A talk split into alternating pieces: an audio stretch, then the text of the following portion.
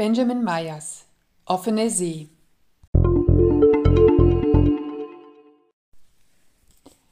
Die Bucht tat sich vor mir auf, ein weites, glaziales Becken, vor mehreren hunderttausend Jahren von knirschendem Eis und rieselndem Wasser geformt.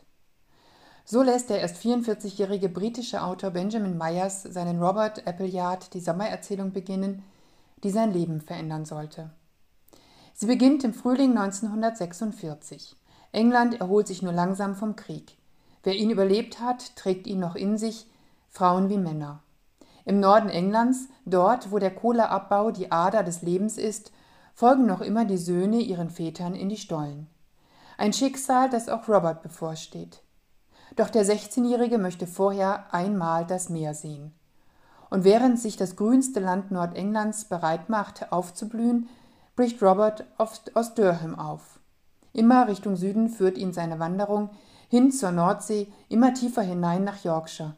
Die Landschaft wird lieblicher, der Frühling bricht sich Bahn. Es summt und brummt allerorts, die Sterne funkeln über ihm, wenn er nachts seinen Schlafsack ausrollt. Dann kommt der Tag, als das ersehnte Meer schon in der Nähe zu spüren ist. Eher zufällig stolpert er über ein geducktes, paradiesisch gelegenes Cottage.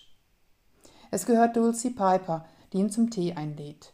Aus einem Nachmittag wird ein Sommer.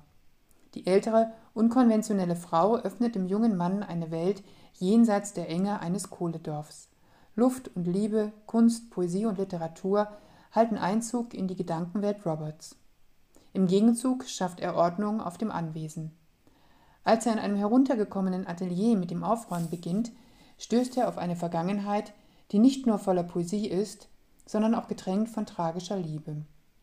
Denn mit dem Krieg begann auch die große Traurigkeit von Dulcie, die ihren Lebenstraum ans Meer verlor.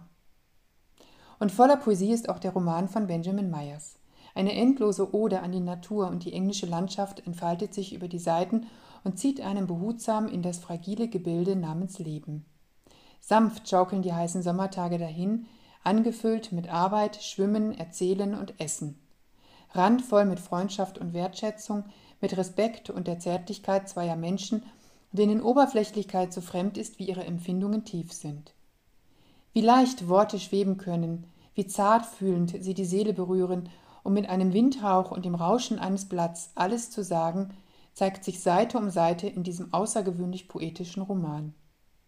Hier sind zwei Menschen vom entgegengesetzten Ende einer Skala, der eine mit einfacher Schulbildung, die andere aus der Bohemwelt der Künstler und Literaten, die sich mit Neugier begegnen und dabei instinktiv spüren, wie sehr sie den anderen brauchen.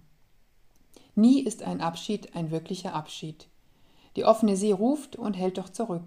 Das Band, das sie knüpft, soll ein Leben lang halten. Benjamin Meyers Offene See. Dumont Buchverlag Köln 2020